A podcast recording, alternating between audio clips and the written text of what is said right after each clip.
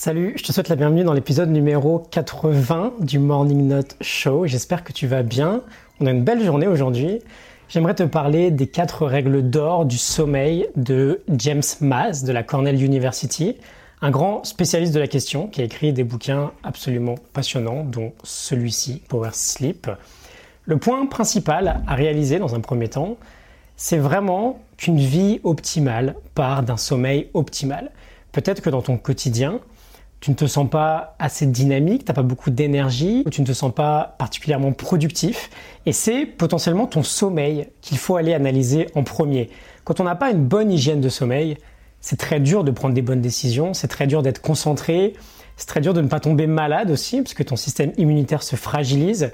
Et j'aime bien dire, pour résumer finalement, si tu veux une chance de pouvoir optimiser ta vie d'une manière acceptable pour toi, on a tous des objectifs de niveau différents, hein, si tu veux cette chance, ça passe par une bonne hygiène de sommeil. Donc les quatre règles d'or de James Maz, je te les donne en mille et on creuse un peu plus ensuite.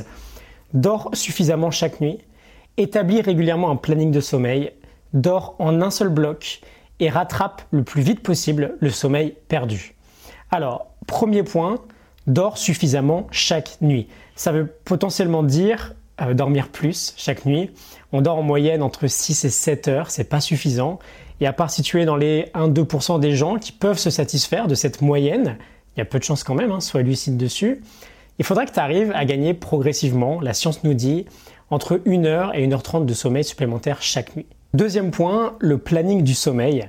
On devrait, dans l'idéal, aller se coucher et se réveiller aux mêmes horaires tous les jours, 365 jours par an pour euh, tout simplement synchroniser, se synchroniser avec notre rythme circadien. Je te rappelle que 98% de notre ADN est relié à ce rythme. Et donc, dans un premier temps, ce qu'on va essayer de faire, c'est au moins essayer de pas trop créer un gros décalage entre les horaires de la semaine et les horaires du week-end. Si tu te réveilles 4 heures plus tard, le dimanche matin, tu vas avoir une sorte de gueule de bois le lundi matin finalement. Et voilà, la régularité, c'est vraiment clé euh, dans une bonne hygiène de sommeil. Troisième point, dormir en un seul bloc la nuit. Plus on divise notre sommeil en blocs, surtout en blocs irréguliers, moins on récupère.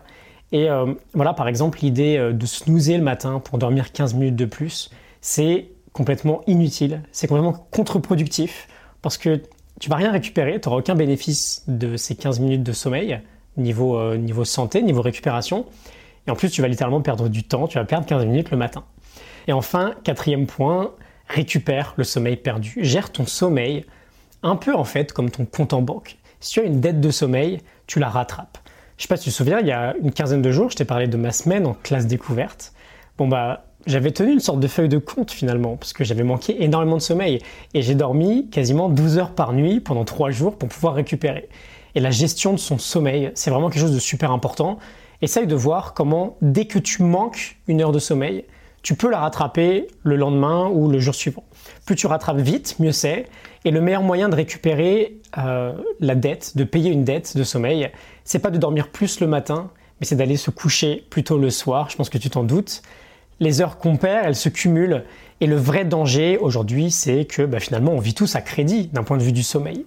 Et c'est comme une dette, c'est comme une vraie dette. On a une épée au-dessus de la tête, et un jour ou l'autre, tu le sais bien, une dette, ça se paye. C'est la même chose pour le sommeil. Voilà, donc c'était les quatre règles d'or de James Maz. J'espère que ça t'a parlé.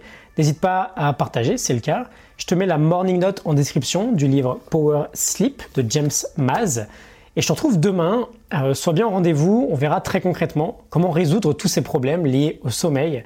Je te souhaite une excellente journée. Je te dis à demain. Salut.